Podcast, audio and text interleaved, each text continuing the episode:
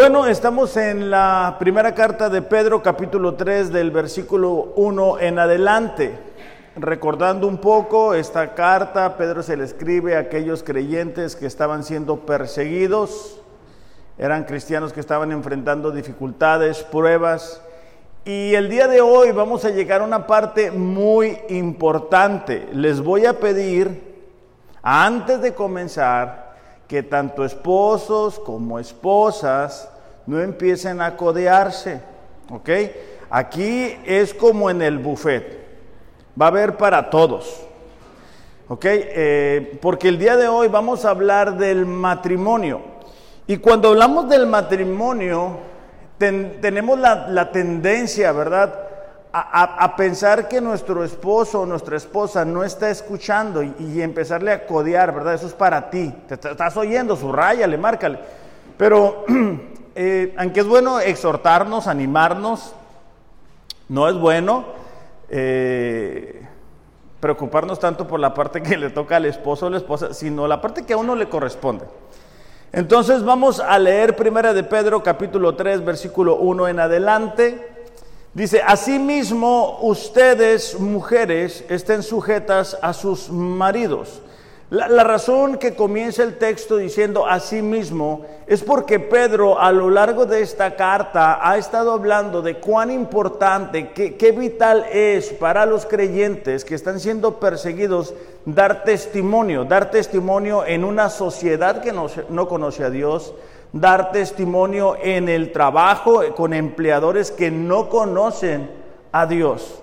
Entonces ahora eh, hace esa transición al matrimonio, es decir, de alguna forma Pedro ha hablado de lo importante que es nuestro testimonio como creyentes fuera de casa, pero ahora lo va a llevar adentro de la casa. Estén sujetas a sus maridos, de modo que si algunos de ellos son desobedientes a la palabra, puedan ser ganados sin palabra por la conducta de sus mujeres, al observar su conducta casta y respetuosa, que el adorno de ustedes no sea el externo, peinados ostentosos, joyas de oro, vestidos lujosos, sino lo que procede de lo íntimo del corazón, con el adorno incorruptible de un espíritu tierno y sereno, lo cual es precioso delante de Dios. Porque así también se adornaban en otro tiempo las santas mujeres que esperaban en Dios, estando sujetas a sus maridos. Así obedeció Sara a Abraham, llamándolo Señor. Y ustedes han llegado a ser hijas de ella si hacen el bien y no tienen miedo de nada que pueda aterrorizarlas. Ok, el versículo 7 va dirigido a los hombres. Solamente quiero hacer la aclaración porque de repente sucede, ¿verdad? Que, que el esposo, cuando ve seis versículos que están dedicados a la mujer, dice, pues es que la mujer, mi mujer ocupa más que yo, ¿verdad? Mi mujer tiene más áreas que corregir que yo. Y no es necesariamente eso. Lo, lo que sucede es que en ese tiempo cuando el hombre se hacía cristiano, aceptaba su fe en su corazón, prácticamente en automático la esposa le seguía. Y esto era debido a que en aquel tiempo la mujer tenía un lugar muy por debajo del lugar del hombre. De hecho, la mujer pasaba de estar bajo la potestad del padre a estar bajo la autoridad del marido. Por eso es que hace tanto énfasis, porque era mucho más frecuente que la mujer se convirtiera y tuviera la necesidad, ah, muchísimas gracias, y tuviera la necesidad este, de saber cómo comportarse, cómo sobrellevar eh, un matrimonio cuando el esposo no es creyente. Ahora, esto es muy importante porque a lo mejor tú puedes decir, no, pues mi esposo o mi esposa sí son creyentes, pero no va a faltar quien venga y te pida un consejo y también vamos a buscar extraer principios que podamos aplicar al matrimonio cristiano. ¿Ok? Aquí la situación en particular es que se convertía la esposa el esposo no se convertía y la propia vida de la esposa estaba en peligro. ¿Ok? Eh, la esposa batallaba para poderle compartir de su fe. La esposa no sabía qué hacer. Entonces Pedro está explicando qué es lo que Dios espera de las mujeres. ¿Ok?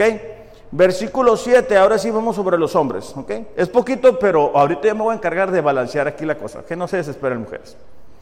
Ustedes maridos, dice, igualmente igualmente convivan de manera comprensiva con sus mujeres, como con un vaso más frágil, puesto que es mujer, dándole honor por ser heredera como ustedes de la gracia de la vida, para que sus oraciones no sean estorbadas.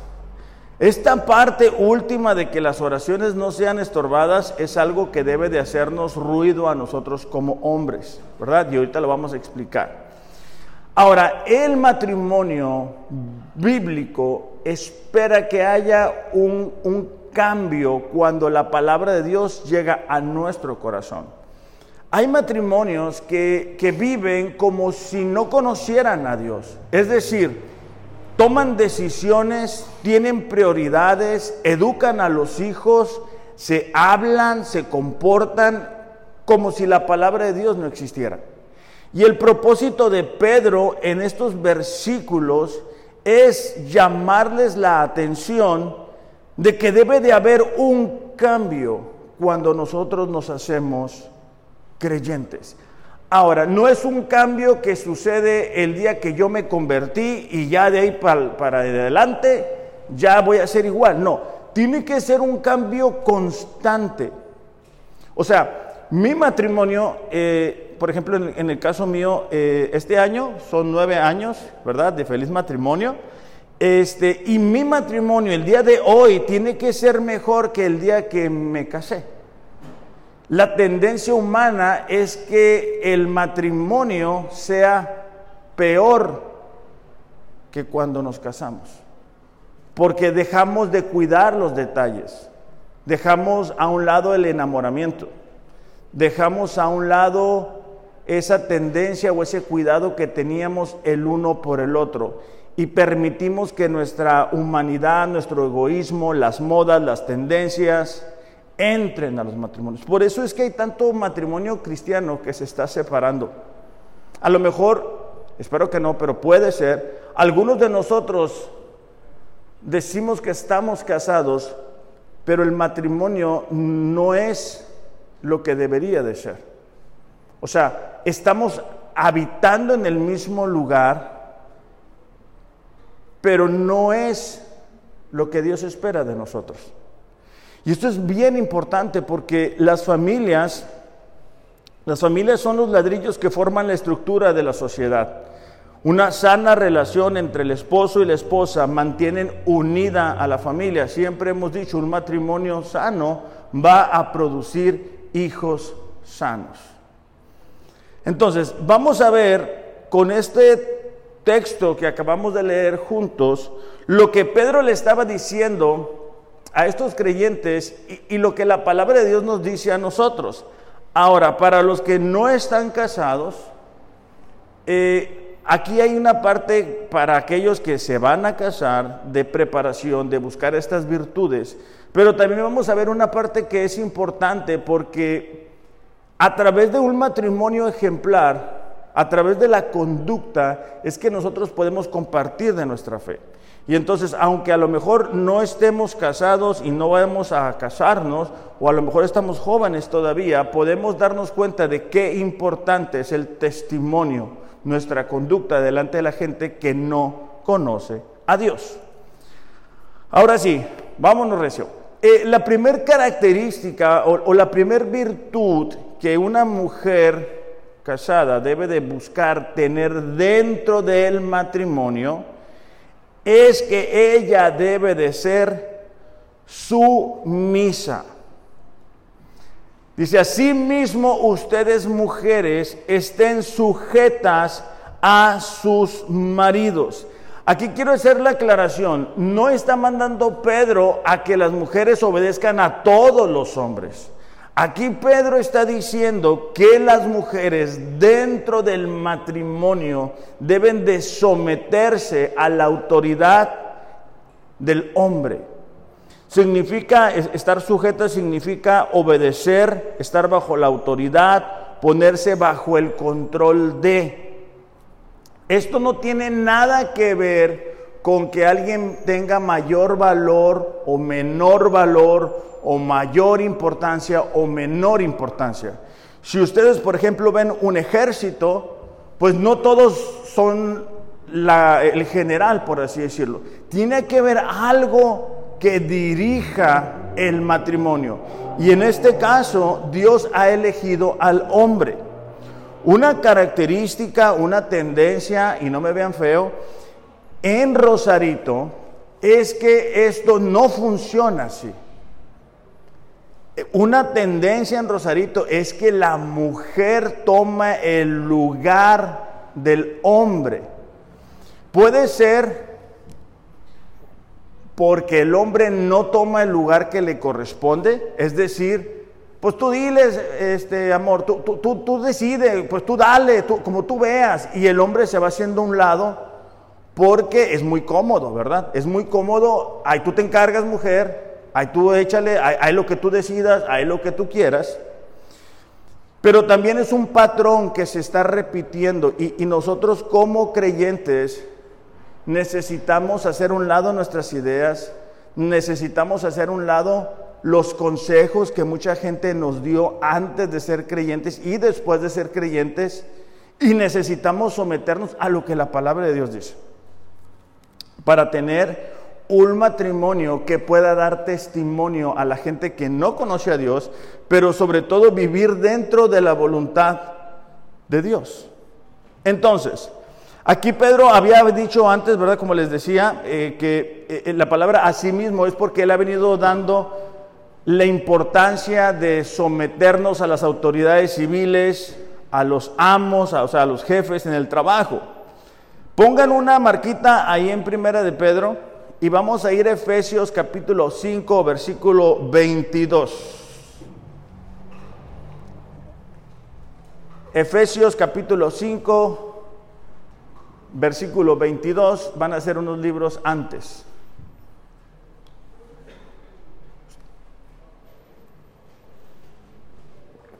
Dice así, las mujeres, está Pablo hablando a la iglesia de Éfeso acerca del matrimonio y dice, las mujeres estén sometidas a sus propios maridos. Esto ya lo acabamos de leer, pero fíjate la siguiente parte. Como al Señor. O sea, la conducta que tenga la mujer es la conducta que debe de tener hacia el Señor mismo. Entonces, pregunten si hay mujeres, y no me estén viendo feo, por favor, porque tengo miedo, si la manera en que tú le hablas a tu esposo es la manera en que tú le hablas al Señor. Pregúntense. La forma en que tú lo tratas, la forma en que tú te diriges a Él, es la forma en que tú le hablaras al Señor. Es decir, si en la vida de cada creyente el Espíritu Santo habita, pero vamos a suponer que Jesús llega un día a tu casa y observa la manera en que tú tratas a tu esposo, ¿qué encontraría? Bueno, esperemos que encuentren puras cosas buenas. Primera de Corintios capítulo 11 versículo 3. Primera de Corintios capítulo 11 versículo 3 es uno, dos, tres libros antes de Efesios, ¿verdad? Para que no se me pierdan mucho. Y subrayen las mujeres, y hombres también va, pero subrayen en su Biblia para que después no digan, ah, el pastor dijo, no, no, es lo que la Biblia dice, ¿sale? Dice, pero quiero que sepan que la cabeza de todo hombre es Cristo. Es decir, por encima de mí, mi autoridad es Cristo. Por eso es que Él es mi Salvador, pero también mi Señor. Es decir, yo no me mando solo, yo tengo que hacer lo que la palabra de Dios me dice a mí que debo hacer. Y la cabeza de la mujer es el hombre. Y la cabeza de Cristo es Dios. Ok, entonces queda claro que por encima de mí está el Señor y por debajo de mi autoridad, hablando como esposo, está mi esposa. Entonces, aquí estamos hablando de una estructura. Y, es que es el diseño de Dios. Por ejemplo, aquí somos una iglesia, ¿verdad? Y el, futuro que nosotros tenemos proyectado es que haya ancianos, es decir, líderes que nos ayuden a conducir la iglesia.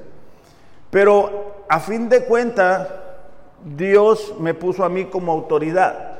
Entonces, si, si Dios me está mandando darle por un lado, lo que nosotros esperamos es que entre todos alcancemos esa meta. No podemos darle para donde todos quieran porque entonces no vamos a avanzar para ningún lado. En el matrimonio es algo similar, mujer. Eh, tu función es ponerte por debajo de. Ahora, hay que evitar cuando ya tenemos hijos involucrados hacer de los hijos el lugar a donde nosotros vamos y le contamos lo mal que desde nuestra perspectiva nuestro esposo está actuando. Porque después e, enfermamos a los hijos y los ponemos en contra del esposo. Tenemos que evitar, ¿verdad? Contarle a, a todo mundo, ¿verdad? De lo que está pasando en nuestro matrimonio a lo que Dios nos manda, hablando de las mujeres, es someternos. No significa que Dios no vaya a tratar con nosotros, y ahorita lo vamos a ver, no se, no se desespere. Simplemente se trata de que tiene que haber una estructura en el matrimonio. Les digo porque me ha tocado, ¿verdad?, que un hijo quiere hacer algo, es algo que quiere hacer, y no está dentro de la voluntad de Dios, sabemos que no está dentro de la voluntad de Dios, hablando a las mujeres, a las esposas, y le aventamos la pelota al esposo. Es decir, no, pues yo sí lo quiero hacer, pero a ver qué dice tu papá. ¿Ya ves cómo es? No sé si va a querer. No, no, no, porque e, eso no es someter, eso es hacer una rebelión. ¿Ok? Eso es producir división. Ahí voy otra vez. Es Cristo, el esposo, la esposa. Y ya después los hijos. No es Cristo, los hijos. No, no funciona así. La familia no debe de funcionar así. Les comento porque eh, sé que hay familias que son dirigidas por los hijos. Lo que los hijos quieran, para donde ellos quieran. Lo más importante son los hijos. Y no es bíblico, lo acabamos de leer. ¿Ok? Entonces, las mujeres tienen que estar sometidas, tienen que obedecer lo que el esposo dice. No me vean así, mujeres, ahorita les va a tocar a ellos. ¿ok? Proverbios 21, 36 dice, hablando de, de, una mujer virtuosa, y es una mujer que está en matrimonio, ¿ok? porque habla de la dinámica de la familia. Pero fíjate, eh, una característica que como mujeres ustedes necesitan buscar o desarrollar, si ya lo tienen. Proverbios está más o menos a la mitad de sus Biblias, ¿eh? para que se ubiquen. Dice, abre su boca con sabiduría. Hay, hay enseñanza de bondad en su lengua. Está hablando que cuando esta mujer habla, habla pura sabiduría. O sea, hay enseñanza, Es algo agradable escucharlo.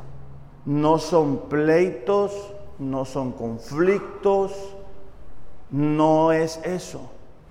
El estar sometido bajo la autoridad de alguien implica también eso. Entonces, ahí mujeres reflexionen si sus conversaciones, ¿verdad? Son con sabiduría y hay bondad en lo que ustedes dicen. Porque tienen que entender esto.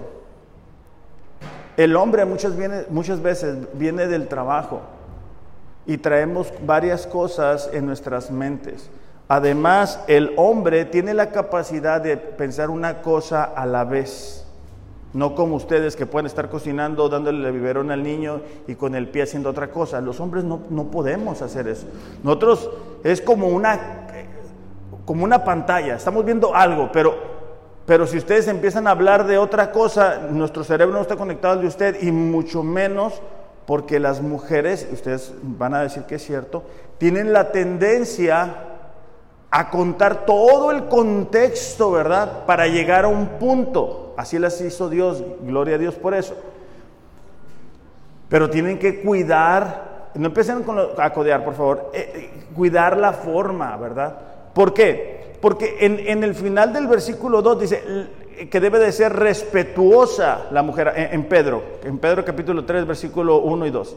Dice que debe ser respetuosa y esto nos habla de un temor que implica honra y respeto. Entonces, vámonos al momento en que nos casamos. ¿Ya? No lloren, más acuérdense. Okay. ¿Se acuerdan que ustedes dijeron, no, pues que en las buenas y en las malas y en la prosperidad y en la adversidad? ¿Se acuerdan, mujeres? Que tú te casaste porque querías hacer feliz a tu esposo. Pero después van habiendo tropiezos, raspones, caídas, resbalones, y entonces se va distorsionando la razón por la cual inició el matrimonio. ¿Ok? Bueno. Siguiente característica o virtud que debe de tener una mujer es que ella debe de ser modesta. La modestia es que no da excesiva importancia a sí misma ni a sus actos. Es, es alguien que es humilde y decorosa. Se los voy a repetir. No da excesiva importancia a sí misma ni a sus actos. Es humilde y es decorosa. Es exactamente lo contrario al concepto que el mundo te vende de la mujer. La mujer en términos generales, actual, que va junto con el mundo, ni es humilde, ni es decorosa y quiere que todo México se entere de sus logros. No estoy generalizando, estoy hablando de esas mujeres que no tienen un temor de Dios. Cuando tú ves una serie en las plataformas digitales, vas a ver esa tendencia. Cuando tú ves las redes, vas a ver esa tendencia es hacia donde el mundo está empujando. Acuérdate de esto. Al diseño de Dios, el enemigo siempre busca distorsionarlo, sea lo que sea. ¿Ok? Entonces, en el caso de esto que estamos hablando, nos vamos a dar cuenta que es una realidad. Primera de Pedro capítulo 3, versículo 3 dice, el adorno de ustedes no sea el externo, peinados ostentosos, joyas de oro o vestidos lujosos. Aquí, una aclaración. No está diciendo que no se deban de maquillar, que no se deban de pintar, que no se deban de... No está hablando de eso. De hecho, las versiones modernas dicen que no sea tanto para dar la claridad que implica porque de estos textos luego se hace la idea de que entonces no te debes de maquillar. Y digo, o sea, ustedes son muy bonitas, ¿verdad? Pero sí es conveniente que se maquillen. Aquí no está hablando de eso. Aquí lo que está diciendo eh, Pedro es el exceso.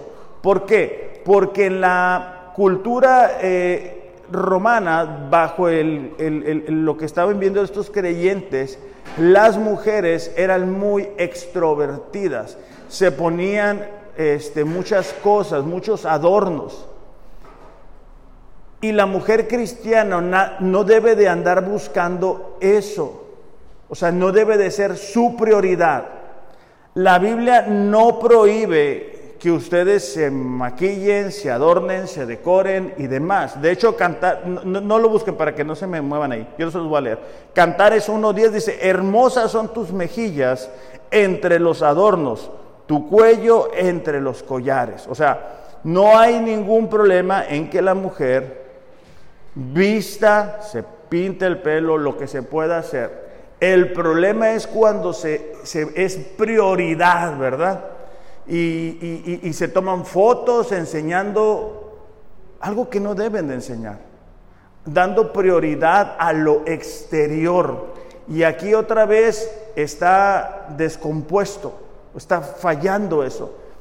Porque mira, fíjate lo que dice el versículo 4 sino que sea lo que procede de lo íntimo del corazón, con el adorno incorruptible de un espíritu tierno y sereno, lo cual es precioso delante de Dios. Pedro está diciendo, ok, su prioridad, mujeres, no debe de ser lo externo, o sea, no deben de estar tan preocupadas por arreglarse por fuera su prioridad debe de ser arreglarse por dentro, que su espíritu sea tierno, sereno. O sea, no es que llega el esposo, te dice algo y se prendió la mecha. E, eso, eso no debe de ser así. ¿Ok? La mujer debe de construir una relación con Dios que le permita ser tierna y serena. Ok, vámonos a otra vez al día que te casaste. Mujer, ¿te acuerdas cómo eras? Bien linda, bien buena onda, bien comprensiva. Esa es la verdad. Ok, eso no debe de cambiar. Pero vuelvo a lo mismo, con, frecuencia vemos esa tendencia del, del mundo entrando al corazón de los creyentes y haciéndote creer que lo más importante es lo de fuera. ¿Es importante? Claro que sí. ¿Debes de cuidarte? Claro que sí. Pero eso no es lo más importante. Ok, vuelvo a lo mismo. Aquí no está diciendo que no se pinten, no dice. Pero no debe de, de consumirte todas las energías, todo el dinero, todo el esfuerzo. Fíjate la siguiente parte. Porque así se adornaban en otro tiempo las, las santas mujeres que esperaban en Dios, estando sujetas a sus maridos. Y luego va a dar un ejemplo. Dice, así obedeció a Sara a Abraham, llamándolo Señor. Esta expresión, llamarlo Señor, no es decirle Señor. O sea, no, no es que Dios esté esperando que diga, eh, cuando llegue Ernesto, que le digan, Señor Ernesto. No, habla de respeto, de honra, de, ese deseo, de esa expectativa, y no es, ah, ya se fue el Señor, entonces hacemos fiesta aquí en la casa. No, e, e, e, es constante, ¿ok? Les voy a dar un ejemplo. Los hombres saben, bueno, los, los que estamos. Había una persona antes aquí en la iglesia que me decía, pastor, y pastor esto. Y dice, o sea, no tengo problema si me quieren decir pastor, está bien, es algo que Dios ha trabajado conmigo. Pero a mí no me sirve que me digas pastor y hagas otra cosa, o sea, que hagas, que desobedezcas lo que estamos haciendo. Entonces, hablando en el matrimonio, de nada sirve que tú le digas, eh, señor Carlos, qué bueno que llegó, y pues eh, eh, no, no nos sometamos a la autoridad de él. No seamos modestas. No cuidemos nuestra relación con Dios no estemos leyendo la palabra, no estemos orando. deben de ser las mujeres conocidas por esas virtudes. Porque cuando esas virtudes tus hijos las ven, las van a comenzar a perseguir. Sabes, el matrimonio, como ninguna otra relación, hace una sombra para tus hijos. Entonces, si tú vuelves a tus hijos tus consejeros, tu paño de lágrimas, no, sabes el daño que les puedes llegar a hacer. ¿Ok? Entonces ellos no son jueces, ni consejeros, ni intermediarios, ellos son tus hijos. Y nosotros debemos de, conducirnos delante de ellos de tal forma que les demos ejemplo. Entonces, ah, bueno, vámonos para atrás. Va a dar un ejemplo y es Sara, ¿no? Entonces, quiero aclarar esto. Cuando hablamos de Sara, nosotros podemos decir, no, pues sí, qué fácil se la puso Dios. Sara, o sea, esposa de Abraham, el padre de la fe, pues así como no le iba a decir Señor. no, estás muy mal. Abraham tuvo sus, sus fallas. No tengo tiempo para recorrerlas todas, pero Génesis 12:10 dice que hubo una hambruna en la tierra y Abraham descendió a Egipto para pasar allí un tiempo. De cuando en cuando en aquellos, en aquellos años había este tipo de crisis y, ellos dependían totalmente de las lluvias. Eh, eran momentos de necesidad, eran momentos difíciles, de gran desesperación. Pero el ir a Egipto implicaban dos problemas para Abraham. El primero, era el abandono de la tierra prometida, era el abandono del propósito. Cada vez que eh, alguien vuelve a Egipto es el abandono de, las promesas que Dios ha dado a su pueblo, porque para eso los, los, eh, los iba a sacar de ahí. Entonces, número dos es que al ir a Egipto, su vida iba a correr peligro. ¿Cómo? Fíjate bien. Estamos hablando de Abraham, el padre de la fe. Y esto es para que las mujeres no esperen que su esposo sea perfecto. Génesis 12:11 dice, fíjate lo que le va a decir el esposo a la esposa. Mira, sé que eres una mujer de hermoso parecer. Yo me imagino que cuando estaba escuchando ahí Sara, Sara viene emocionada, ¿no? Escuchando esas palabras. Y sucederá que cuando te vean los egipcios dirán, esta es su mujer. Hasta ahí vamos bien. Pero aquí se descompone Abraham. Y me van a matar, pero a ti te dejarán vivir. Entonces, di por favor que eres mi hermana. Para que me vaya bien por causa tuya. O sea, Abraham le dice a Sara, mira, ¿sabes qué? He hecho una mentira. No conforme con echar la mentira, como consecuencia de esa mentira, a mí, el hombre, me va a ir bien. Para que me vaya bien por causa tuya y para que yo viva gracias a ti. O sea, imagínate lo que estaba pensando Sara. O sea, acuérdate que Abraham va con Sara y sabes que eh, Dios nos llamó a salir a ir allá. Dios me dio promesas, Dios me dijo que nos va a ir bien, que seamos obedientes, que demos pasos de fe. Y luego le dice, ¿sabes qué? Ya me dio miedo. Entonces ayúdame, ¿no? O sea, no me vayan a matar, he hecho una mentira. Este es Abraham. Te, te, digo, mujer, para que no pienses que Abraham está aquí y tu esposo está allá por los suelos. O sea, Abraham era un hombre grande en fe, pero lejos de ser perfecto. Esto no lo hizo una vez, lo hizo dos veces. Entonces, solamente te lo quiero ilustrar, mujer, para que sepas a lo que se refiere. ¿Ok? Entonces, eh, eh, volviendo al versículo 2 de, de, Pedro, dice que debe de tener un espíritu afable y esto nos habla de una actitud humilde y dócil. Eso es lo que las mujeres necesitan buscar. Es decir, ser modestas, sí arreglarse, sí peinarse, sí pintarse, sí arreglarse para su esposo porque los años no pasan en balde, pero que eso no sea la prioridad. O sea, ¿por qué? Porque vemos que hay mujeres que hacen de eso su prioridad. Ahora, no nos vayamos del otro lado, ¿verdad? Y bueno, pues yo estoy construyendo por dentro y por fuera no, no, no estoy construyendo nada. No, no. tenemos que tener cuidado aquí. No está hablando de descuidar lo exterior, está hablando de cuidar más el interior, porque en aquel tiempo las mujeres se cuidaban más lo exterior, se colgaban todo tipo de adornos y ya decían, ya estoy lista, pero llegaban a casa y era el problema, era el conflicto. ¿Okay? Por eso es que dice aquí, ¿verdad?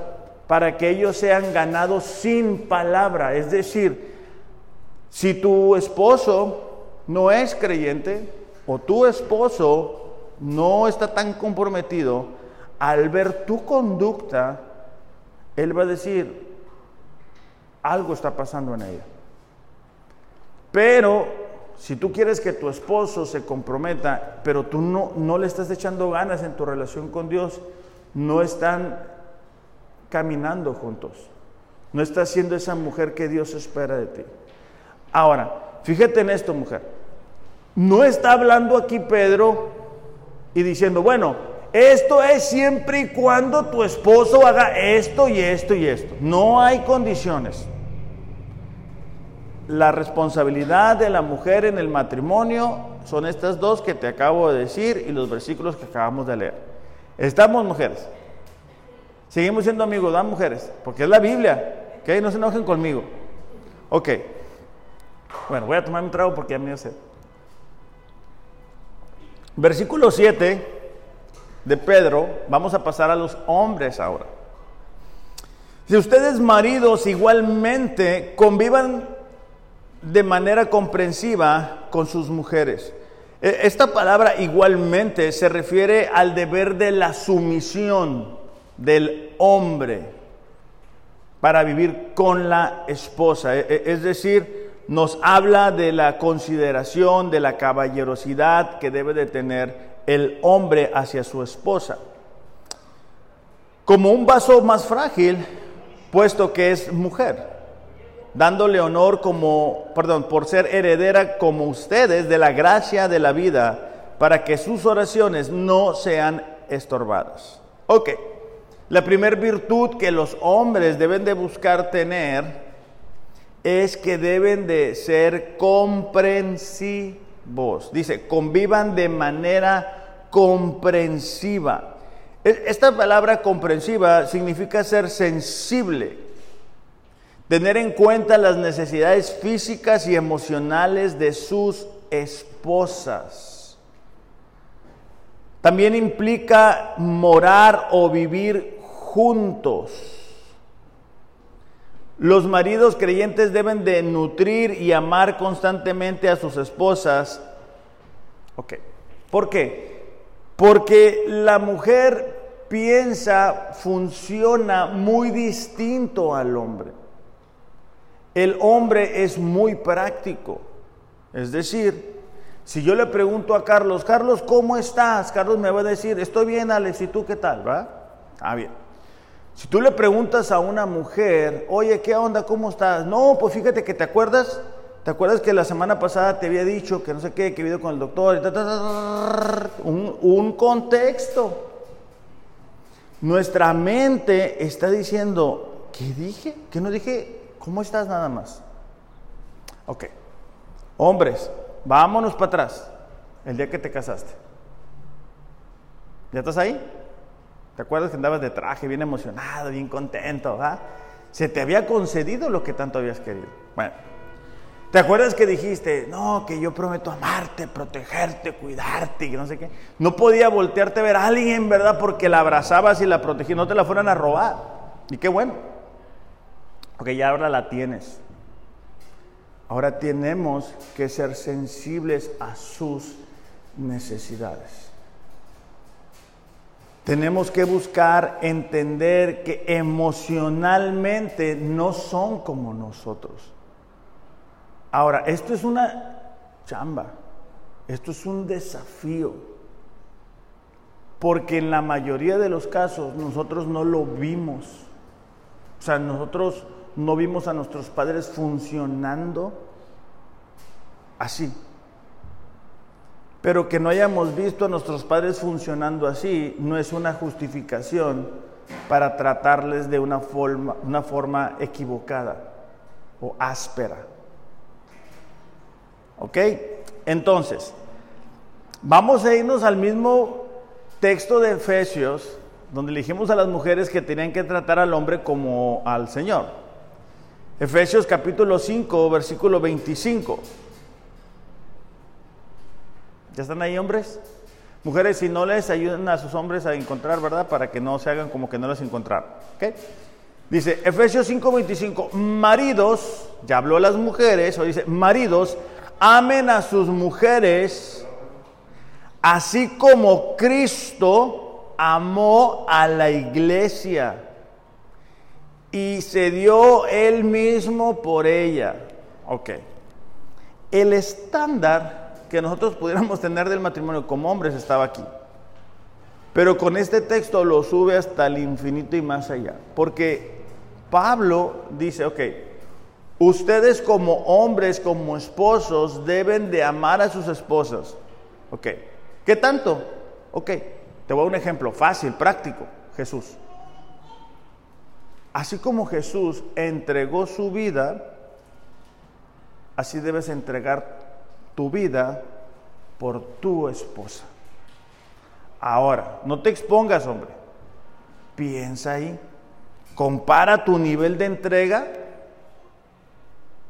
con el nivel de entrega de Jesús por nosotros. No te me distraigas, piensa ahí. Hace unas semanas hablamos de lo que Jesús hizo, de que Él derramó su vida por nosotros. Entonces, ¿cómo estamos ahí? Bueno. Dice, versículo 26, para santificarla, habiéndola purificado por el lavamiento del agua con la palabra, a fin de presentársela a sí mismo una iglesia en toda su gloria, sin que tenga mancha ni arruga ni cosa semejante, sino que fuera santa e inmaculada. O sea, e, está hablando de, de, lo que Jesús hizo por la iglesia. Versículo 28, así deben también los maridos amar a sus mujeres como a sus propios cuerpos. El que ama a su mujer, a sí mismo se ama. Fíjate esta expresión, como a sus propios cuerpos. Ok, la esposa es, se ha fundido en un solo ser con el esposo. ¿Ok? Entonces aquí, como amas tu cuerpo, debes amarla a él. Hombres, ¿alguna vez te has levantado o has andado caminando y te has pegado en la esquinita de un mueble, de la mesa, de la cama o algo así? ¿Sí les ha pasado? ¿O nada más me pasa a mí? Sí, ok. Entonces te duele el pie, pero te duele todo, ¿no? Y, si tú eres como yo, ¿verdad? Que, que me chiqueo, ¡ay, me duele! Pues le, echamos más ahí, ¿verdad? Ok. Pero te duele todo, o sea, te, pegaste en el pie, pero te duele todo, ¿de acuerdo? Por el momento. O sea, pero tu brazo no dice, no, no, no, no seas llorón, pie, no seas llorón, aguanta, aguanta, te duele todo. El otro brazo no dice, ay, qué, qué poquito aguanta. No dice así. ¿Por qué? Porque es un mismo cuerpo. ¿Verdad? Ok. Entonces, cuando la esposa viene con necesidades emocionales, nosotros no deberíamos de decir, ay, no te entiendo, ay, ¿para qué no es para tanto? No. ¿Por qué? Porque es nuestro propio cuerpo. Así como cuando te duele algo y te duele todo, así es lo mismo con la esposa. Por eso es que necesitamos ser comprensivos, porque nosotros no funcionamos así. Nosotros podemos tener un malentendido como hombres, no pasa nada. Una mujer es diferente. Una mujer es emocional. Una mujer tiene su situación personal cada mes que les equilibra todo hormonalmente. Nosotros no lo tenemos. Y es imposible para nosotros entender esa parte. Ahora, no quiero que parecer que yo estoy del otro lado y les estoy diciendo, ah, vengan a donde yo estoy. No, no yo estoy también en, en ese desarrollo, en ese crecimiento, en esa búsqueda. Pero necesitamos estar en esa búsqueda, porque si no, vamos a creer que el matrimonio es lo que estamos viviendo y no estamos experimentando de lo mejor que Dios tiene para nosotros como matrimonio. Entonces necesitamos ser comprensivos. Necesitamos darnos cuenta que Jesús, miren, Jesús ya viene, eso se ve por todos lados. Y un día vamos a estar delante de su trono y nos va a decir, ¿sabes qué? ¿Te acuerdas que te entregué a mi hija? ¿Te acuerdas que te entregué? Ok, ¿qué hiciste con ella? No, lo que pasa, no, no, ¿qué hiciste con ella? ¿Cómo la trataste? ¿Cómo la cuidaste? Porque Él no la entregó. Dice la Biblia, ¿verdad? Que el que haya esposa haya el favor de Dios. Ahora, esto no se trata de, ah, bueno, el 14 de febrero te doy una rosa, ¿verdad? Y todo el año te trato de la patada. No. La esposa debe de alegrarse cuando te ve. Debe de estarte esperando cuando tú llegues. No debe decir, y ahí viene este vato. ¿Qué quieres? Rápido. No. Sino que, sino que volvemos a lo mismo. Acuérdate, acuérdate cómo andábamos cuando nos íbamos a casar. Se nos hacía larga esperar la fecha para casarnos. Pero volvemos a lo mismo. Somos bombardeados con otras cosas, con el trabajo, con otras prioridades, esto, lo y vamos descuidando. La relación más importante, hombre, que tú vas a tener, además de la relación con tu Dios y tu Salvador, es con tu esposa, no son tus hijos. La relación más importante, de acuerdo al plan y al propósito de Dios, es la relación con tu esposa. ¿Ok? Entonces, Proverbios 5:18 dice que tu esposa sea una fuente de bendición para ti. Fíjate la siguiente parte. Alégrate con la esposa de tu juventud. Alégrate con la esposa de tu juventud. Hay un viejo y conocido refrán que, dice que a veces somos candil de la calle, oscuridad de la casa.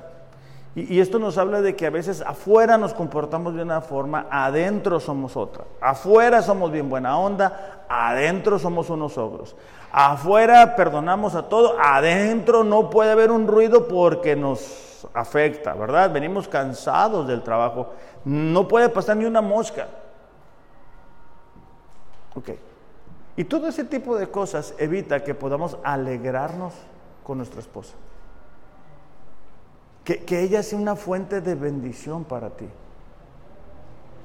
Que tú te alegres con ella, que puedas platicar, que puedas contar chistes, que puedas ver una película, que puedas tomar un café, un, un té, si no, si no te gusta tomar café, que puedas salir a solas con ella, que la puedas escuchar, o sea, que ella se sienta escuchada.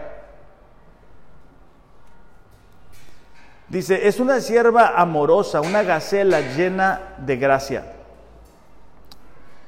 Dice que sus pechos te satisfagan siempre, que siempre seas cautivado por su amor.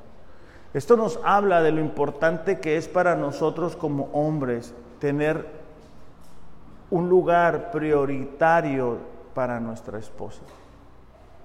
Estar buscando que ella sea lo más importante.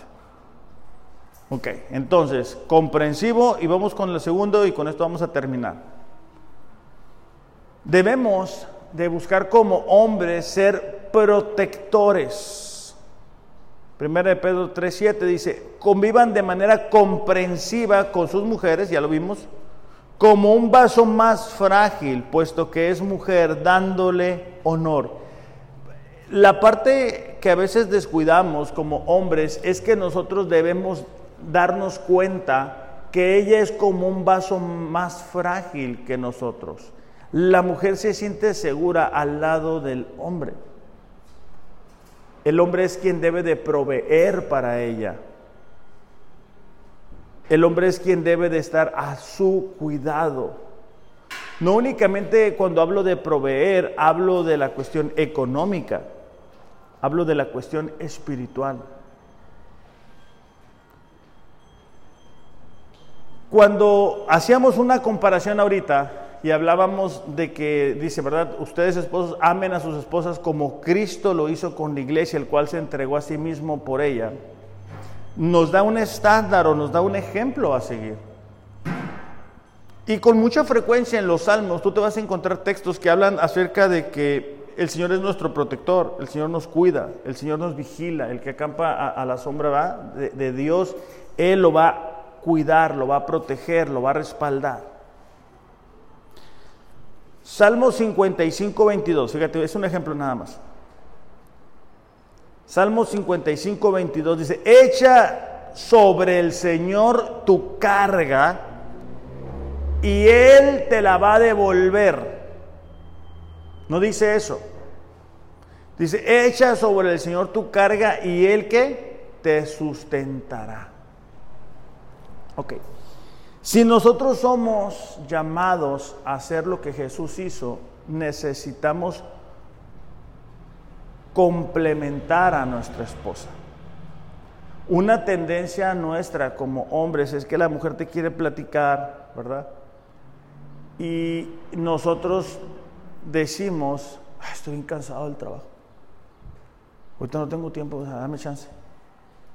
Y aunque debe de caber la prudencia en la mujer de saber encontrar el momento, ella emocionalmente se puede llegar a cargar más fácil que nosotros. O sea, hay cosas que para nosotros son cosas prácticas que se pueden solucionar, para ellas no son tan prácticas. Entonces, así como nosotros vamos y llevamos nuestra carga delante de Dios, la mujer necesita venir y traer la carga delante del esposo. Entonces, vámonos al día que nos casamos, hombres. ¿Te acuerdas? No, yo lo que quiero es que estés conmigo, vas a ver, no te va a faltar nada, yo te voy a cuidar, yo te voy a proteger. Vamos a empezar con poquito, pero, pero vas a ver, vas a ver que le vamos a echar ganas y que yo, y que yo. Es la verdad, así, así hacíamos.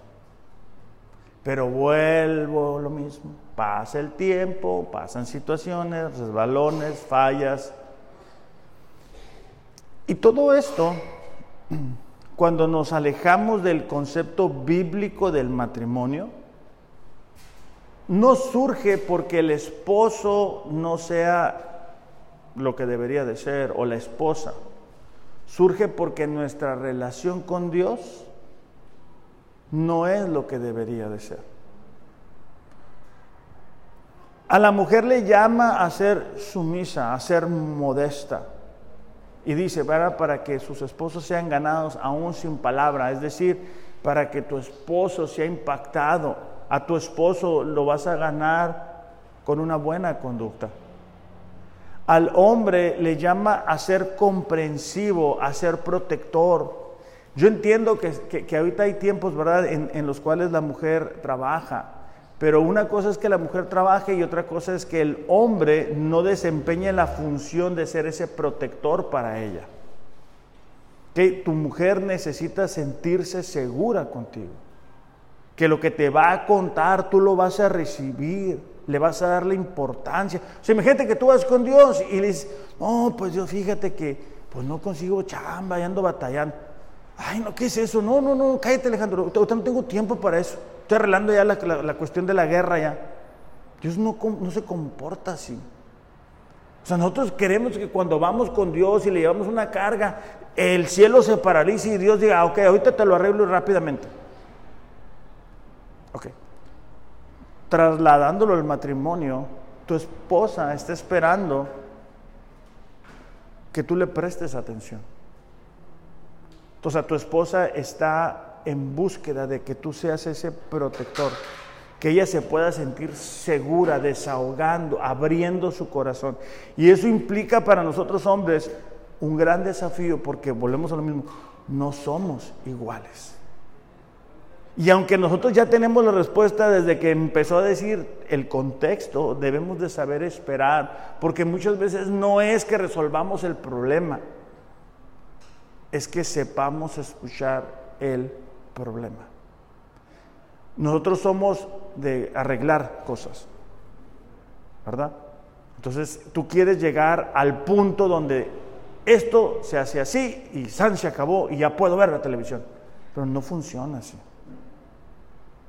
No, es así para ellos.